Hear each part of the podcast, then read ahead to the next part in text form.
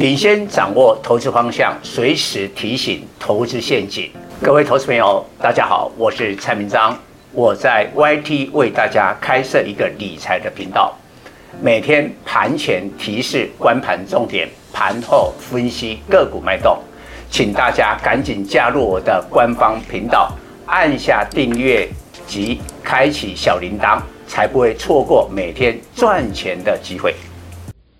各位粉丝朋友，大家好，我是蔡明章，现在是礼拜四盘后的分析。美国股市昨天大涨的带动，外资回头买超九十几亿，让今天礼拜四的台股大涨两百零八点，收在一四四四二点，回到了半年线之上。那我的看法。分成两个部分。第一个，我认为趋势上，我所谓的趋势，我们先不要讲太太久，我们就看到明年一月十七号农历年封关之前，在这段时间，我认为台北股市偏向于整理。然后呢，假如美国经济衰退的证据更多。我就不排除时间再延长，二零二三年的第一季，台股会打第二只脚。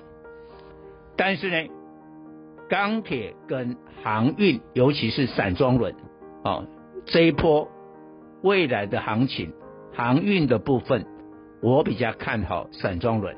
等一下我会说明理由。航运跟散装轮是最大的主流，那。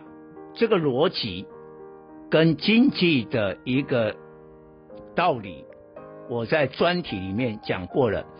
中国的 GDP 今年很差，可能三趴，但是呢，现在全部的解封，连一明年的一月三号入境的话呢，大概隔离都变成零加三，哦，这个即将宣布了。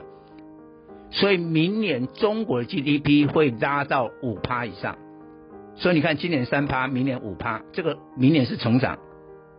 二零二三年主要的经济体都是 GDP 衰退，包括美国、日本、台湾、欧洲都是如此，但中国是颠倒过来是成长，但台湾只有两个产业直接挂钩。联动中国的 GDP，一个是钢铁，另外一个是散装轮，所以这两个会在明年农历年前，即便台股不排除都是震荡有低点，但这两个类股会往上，这是趋势。但是在极短线，我告诉大家，因为今年的台北股市行情不好。大概要跌掉二十趴，所以现在一般的投资人，不要说散户了，连中实户啊，都是很短线，惊弓之鸟啊，有一个风吹草动啊，大家就当冲就跑掉了。所以你说钢铁跟散装轮，即便它是农历年封关的主流，但是呢，只要一爆量，隔天就涨不动了。昨天礼拜三。上市公司成交量的前三档，华新一六零五的华新，中钢，还有中鸿。你看哦，今天除了中钢，因为外资还在立立拱啊，中钢今天明显涨，而且几乎都已经把七月二十六号除息三块一块完全填息了，但是中红就不太涨，华新就跌。这个就是证据，但是今天呢、啊，盘前我就讲过，今天散装轮航运会很强，果然呢，中航涨停，因为昨天呢、BCI 涨了十八趴嘛，所有散装轮呢、它的这个船呢、全部都是海岬型的，就是中航，所以它涨停锁住，但其他的就震荡，为什么？今天爆量，所以明天不排除有低点，但是低点之后。要买进，你你只要看到未来散装轮的极短线杀下来，要买进。今天有人说，呃，这个货柜三雄啊，明年一月一号开始啊，要加收美西线的附加费，要加收一千美元。现在我们要更正哦，听说那个是错的哦，客户只愿意啊加收一百美元。你想，现在美西线的运价四十尺的货柜是一千四百二十嘛？你加收了一千块，开玩笑，涨七十趴怎么可能？那你加收一百块，那涨七趴，哎，还合理。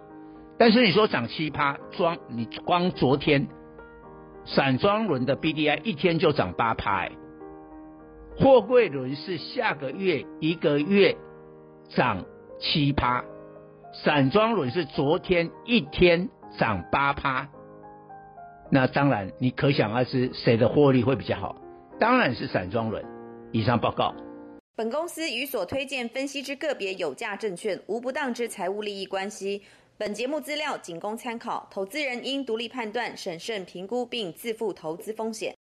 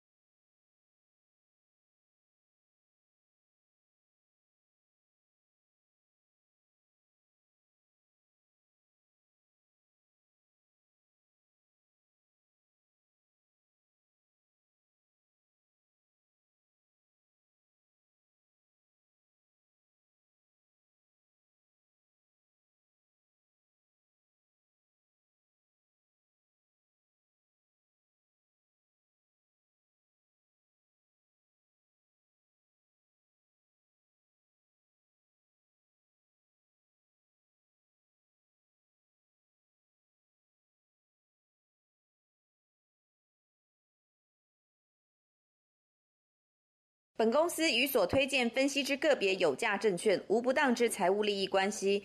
本节目资料仅供参考，投资人应独立判断、审慎评估并自负投资风险。